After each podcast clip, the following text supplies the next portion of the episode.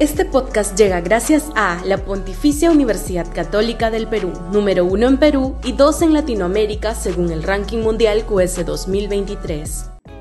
Este podcast llega gracias a Grupo Pragda. Desarrollamos negocios para crear flujo de efectivo y patrimonio para nuestros asociados.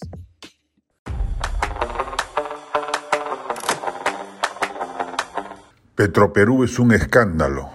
El concepto de empresas públicas es caro a la izquierda, por lo menos a la izquierda retrógrada que tenemos en el Perú y en casi toda la región, pero desde ningún punto de vista es un precepto de modernidad administrativa.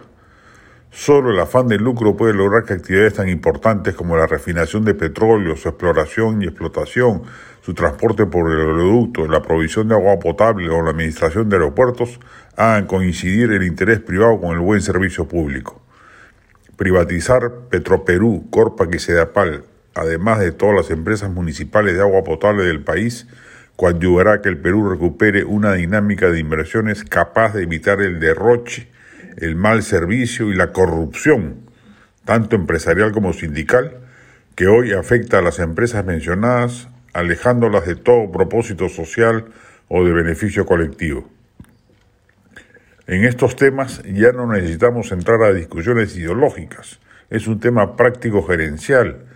El sector privado es infinitamente más eficiente que el Estado para administrar empresas y su gestión le evita además a todos los peruanos el riesgo de que ante una situación crítica sea el erario nacional, es decir, todos los peruanos, el llamado a meter la mano en el bolsillo y solventar las pérdidas como es el caso actual de Petroperú y su escandalosa solicitud de nuevos desembolsos del fisco para seguir con vida.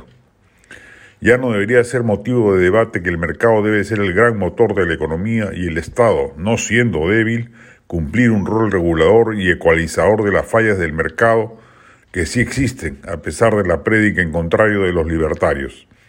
Ese es el Estado del siglo XXI que garantiza el desarrollo de las naciones. Lamentablemente ni la izquierda ni la derecha peruana parecen tenerlo claro.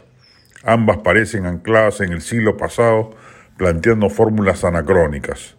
Se necesita de una nueva derecha y con más urgencia de una nueva izquierda, que sepan coincidir en lo dicho en párrafos anteriores y diriman sus diferencias en el perfil que le quieran dar a la función mínima del Estado y a la amplitud de políticas morales, aborto, droga, políticas de género, etc.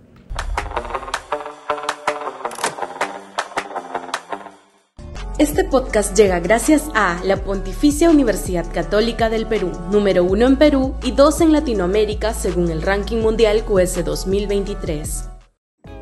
Este podcast llega gracias a Grupo Pragda. Desarrollamos negocios para crear flujo de efectivo y patrimonio para nuestros asociados.